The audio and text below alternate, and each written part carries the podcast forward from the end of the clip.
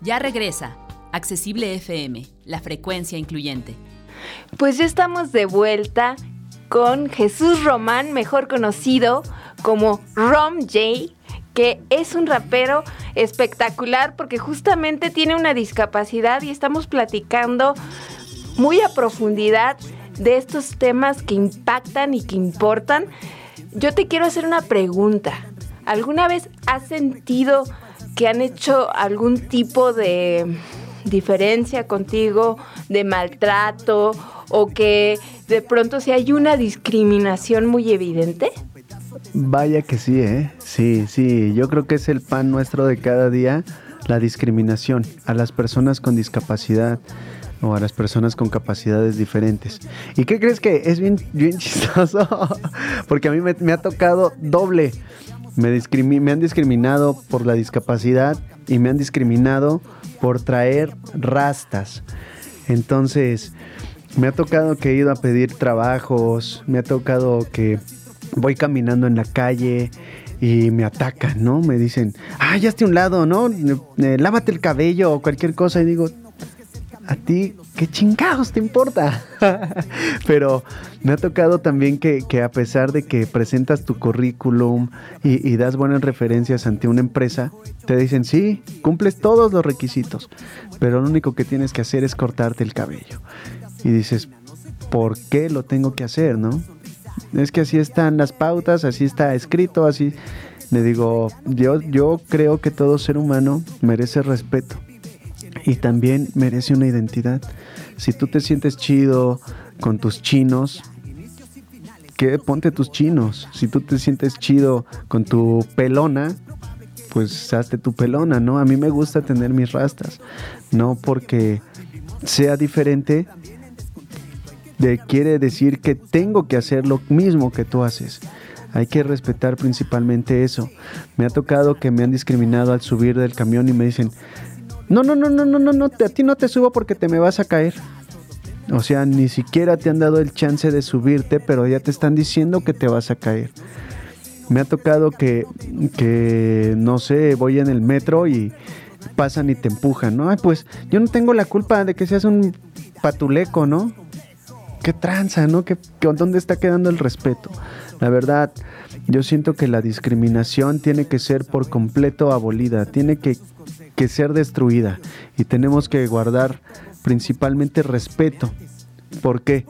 Hay que tener en cuenta que todo lo que hacemos regresa a nosotros. Entonces todo lo que yo te estoy haciendo, me lo estoy haciendo a mí. Si yo te falta el respeto a ti, me lo estoy faltando yo. Así de simple. Con eso podríamos empezar a, a, a destruir la discriminación porque créeme, a ti no te gustaría estar en mis zapatos y que te agredieran de esa forma. Aunque también eso ha llegado a fortalecerme, ¿no? La neta, no lo niego, pero en cierto modo hay personas que están viviendo otras batallas y hay que tener siempre en cuenta eso. Que por más mal que creas que te está llevando la fregada, que tienes un mal día, hay personas que le están pasando peor que tú, que no pueden mover sus pies, que no sienten sus pies, que no sienten los esfínteres, que no sienten cuando se tocan las piernas. Entonces hay que tener empatía y respeto para que la discriminación quede por completo afuera. Ahí les voy a lanzar una rolita junto con mi carnal el Hash Pacheco más adelante para que ustedes la puedan ver. Se llama Malafacha y habla precisamente de eso, de la discriminación laboral por usar rastas. Vaya, ¿y por qué elegiste el rap? Sinceramente lo elegí porque me, eh, no tiene límites te puedes expresar abiertamente.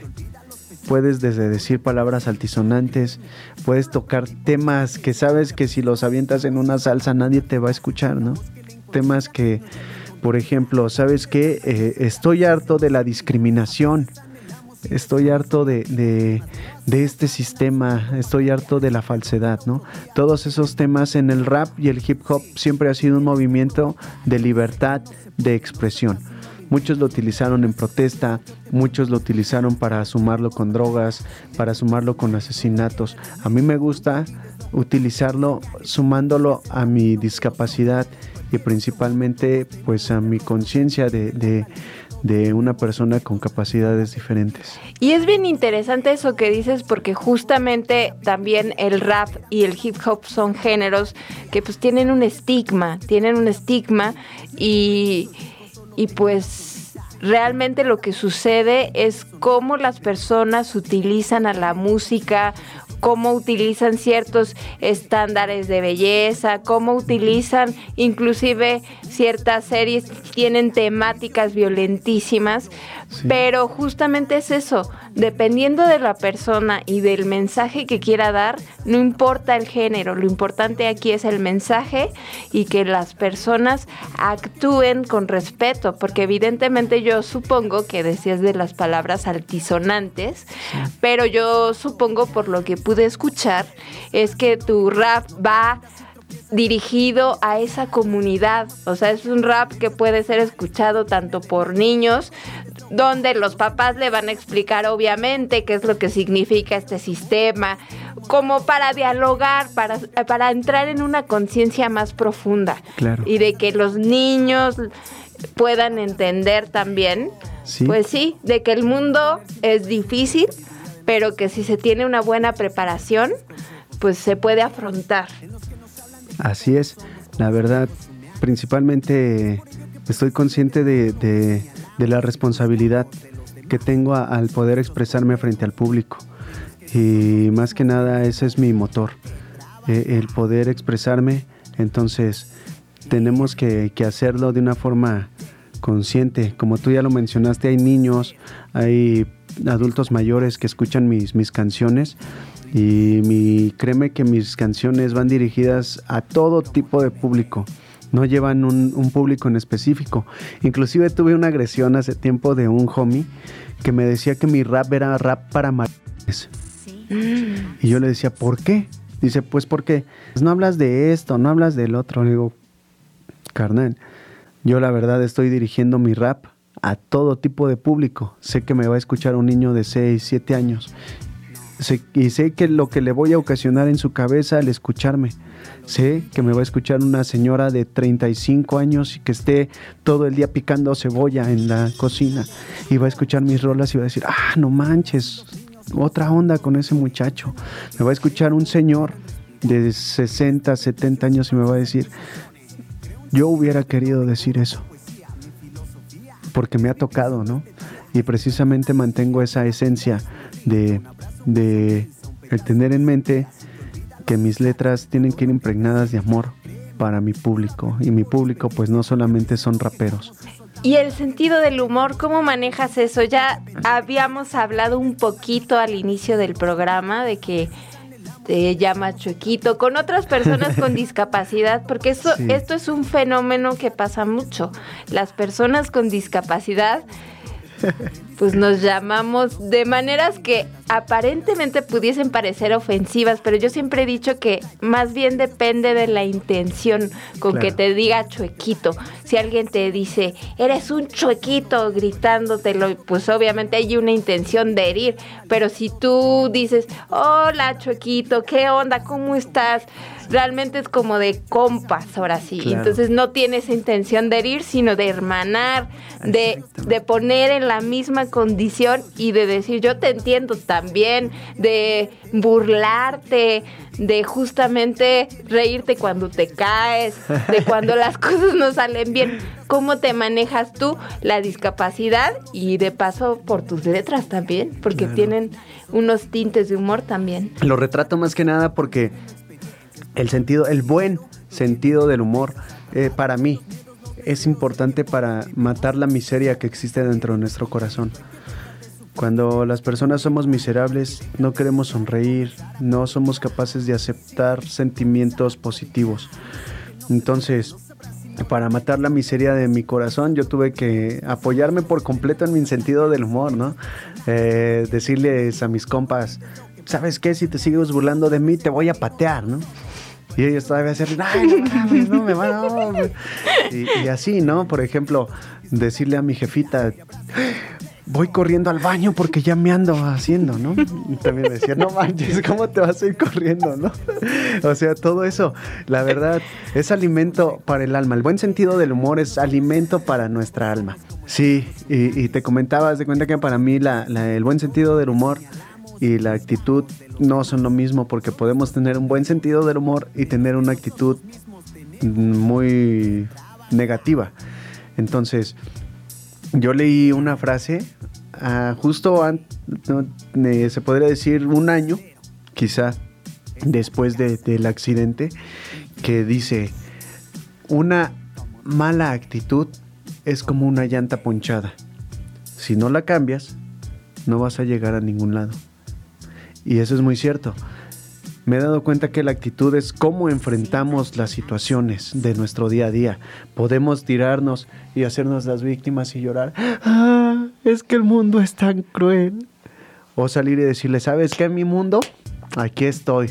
Vamos a agarrar los guantes y vamos a darnos hasta por debajo de la lengua, ¿no? Y, y es importante tener en cuenta eso, que la actitud es lo que nos impulsa.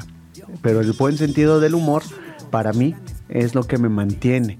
Si llega alguien y me dice, ahora tú, chueco, estás bien feo. No, pues sí, estoy tan feo que pude haber sido tu jefe, ¿no? Eh, así cualquier cosa, ¿no? La neta, o sea, eso es, eso es, muy importante que, que tengamos eso, el buen sentido del humor y una actitud positiva. Y ya habíamos hablado un poquito de cómo era tu vida antes de la discapacidad, pero una cosa que no mencionaste es los espacios públicos y que tú pues haces tu trabajo en, los espacios públicos y en las calles. Eso cómo ha ido mutando ahora que tienes la discapacidad, cómo ves las calles en términos artísticos, creativos, en términos de que fue un espacio primigenio tuyo. ¿Por qué no nos cuentas un poquito por ahí? Pues, ¿qué crees que mi actitud y, mi percepción de la calle es lo que más me ha mantenido alerta. Sabes que en la calle está el peligro, en la calle está el dinero, en la calle están los negocios, en la calle te pueden matar. Así de sencillo. Entonces, eso es lo que me ha mantenido siempre alerta y siempre con, con el, eh, hambre de, de, mantenerme vivo eh, ante situaciones muy peligrosas, ¿no? Y Créeme que, antes pues crecí en un barrio sumamente peligroso, un barrio completamente agresivo, que al que le agradezco, la verdad, poder haberme forjado ese carácter, ¿no? De decir, ¿sabes qué? Si me partes la mandarina una vez, me voy a levantar, aunque me la vuelvas a partir, me voy a volver a levantar, y aunque me la vuelvas a partir, me voy a volver a levantar. Y eso es lo que me mantiene ahorita voy siempre en cualquier calle que camino, sé que esa calle es peligrosa. En cualquier calle que camino sé que tengo que entrar con respeto y sobre todo siempre bien alerta. Entonces yo creo que es muy importante toda esa experiencia que vamos recaudando con los años para mantenernos, mantenernos salvos, sanos y salvos en este mundo. Y me, me encanta porque le perdí el miedo a la calle le perdí el miedo a, mostrarme ante el público, al qué dirán, a las críticas, al peligro, ¿no? Sé que para cruzar una calle tengo que voltear para ambos lados y viene un carro y si ya no alcanzo a pasar, mira, mejor me espero. Porque puede ocasionar un accidente, ¿no? Mi imprudencia. Entonces yo creo que esa es una parte fundamental. La calle siempre ha sido mi, raíz, ¿no? Mi, mi, mi fuerza. Esa, esa energía de ponte al tiro porque te comen. Y de alguna manera esta situación de ponerse al tiro también eh, ha, tenido que ver el hecho de, de que adquieres libertad, independencia, autosuficiencia. Es algo por lo que has luchado después de tu discapacidad. ¿Por qué crees que sea importante que este tipo de situaciones como la independencia en una persona con discapacidad eh, sean tan necesarias pues para, para este sector, porque de pronto como que no se entiende por qué alguien quiere ir a vivirse solo, por qué alguien quiere cruzar una calle, por qué alguien quiere salir a la tienda a comprar. O sea, lo ven algo como tan natural, tan asumido como que es algo cotidiano, pero para una persona con discapacidad les cuesta el doble o el triple. ¿Tú qué opinas de eso? Yo opino que la independencia se tiene que eh, enseñar, impartir y ejercer eh, a todos, a todos los seres vivos, a todos los individuos de todos los países, puesto que hay personas, no, no solamente a las personas con discapacidad, porque inclusive hay personas que no son independientes, necesitan de su padre, de su madre, de su hermano para salir adelante. Y hay que tener en cuenta que a lo largo eso llega a ser una carga. Sí, las personas sí vamos a poder ayudar a todas las personas. Pero si tú no te ayudas, las personas se van a cansar o simplemente va a llegar el tiempo en el que ya no te van a poder brindar ese apoyo, puesto que cambian sus horarios, eh, se cambian de casa, cambian sus necesidades y no van a estar siempre ahí, ahí, ahí con nosotros. Entonces es importante que se enseñe que se aplique y, que se tome la responsabilidad de ser independiente. No vamos solamente a vivir solo, sino al no depender de nadie para ir al baño, a no depender de nadie para cruzar la calle, a no depender de nadie para servirnos la comida, ¿no? Porque te digo, no nomás hay personas con discapacidad que, que son dependientes. Me ha tocado ver personas que a sus 21 o 22 años todavía necesitan que su mamá, su papá les solucionen la vida. Y eso no tiene que ser. Yo creo que la independencia, la libertad, individual es necesaria para el sano desarrollo de la humanidad. Y otro de los temas que yo creo que también es importante platicar en este programa es el hecho de que tenemos que aprender a pedir ayuda. Es decir, que no nos dé vergüenza, es decir, que no nos dé vergüenza, que no nos sintamos menos. Pero yo te quiero hacer una pregunta muy peculiar porque a mí me ha pasado. Eh, sí, me gusta pedir ayuda. Yo ya no tengo vergüenza en realidad. Si veo a alguien, le pido ayuda, pero cuando no hay nadie, ¿qué hacemos? ¿Qué haces tú cuando te ha tocado alguna vez que no haya nadie y tienes que hacer las cosas? ¿Te esperas, buscas o te las ingenias para subir unas escaleras? ¿Qué haces? No, pues yo principalmente sí, sí estoy de acuerdo que necesitamos a todas las personas, nos necesitamos entre todos y es necesario pedir ayuda. Desde si queremos llorar, si queremos alguien que nos escuche, si no podemos hacer algo nosotros solos, tenemos que pedir ayuda porque bien dice el dicho, Dios no escucha al que no le habla, ¿no? Y es muy cierto. Pero la neta, considero que si no hay nadie que te pueda ayudar, la única alternativa que, tienes es ayudarte a ti mismo. Ayudarte a ti y contar siempre contigo mismo, porque si tú no tienes, no te brindas esa ayuda, aunque hayan muchas personas que quieran ayudarte, no van a poder. Ahí está el caso de las depresiones, de, de, se podría decir, tantas personas perdidas en adicciones, en vicios. A pesar de que muchos que los amamos queremos ayudarlos, ellos no se permiten esa ayuda y ellos no se quieren ayudar ellos mismos. Entonces, yo creo que antes de pedir ayuda, hay que ayudarnos a nosotros mismos. ¿Algo más que quieras agregar antes de irnos? Sí, yo creo que sí, que podemos eh, generar un cambio, un impacto positivo en todo nuestro mundo cambiando muchos de los factores que, han destruido o que han llevado a la corrosión de, de nuestra sociedad, principalmente respaldándonos en los valores, en la honestidad, en la puntualidad, en la lealtad, en la humildad, en el respeto, en la bondad, en la gratitud.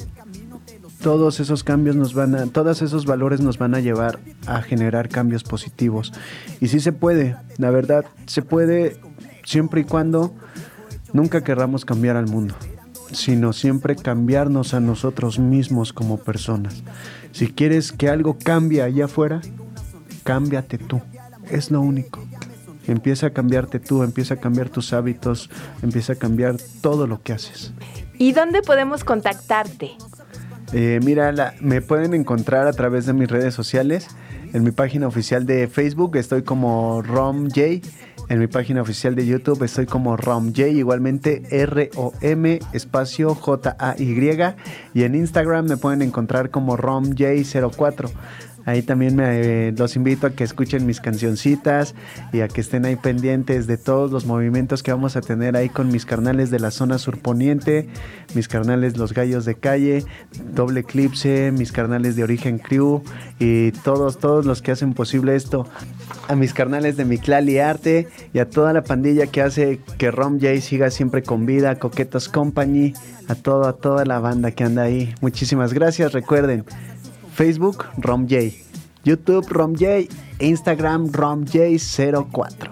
Pues son muchísimas plataformas de donde escoger, pero por hoy hemos terminado. Amigos y amigas de Accesible FM, los espero la próxima semana para dar voz y aliento a otra historia que esperemos que también pueda darse un espacio grande para visualizar la discapacidad. Yo soy Natalia Correa y hasta la próxima.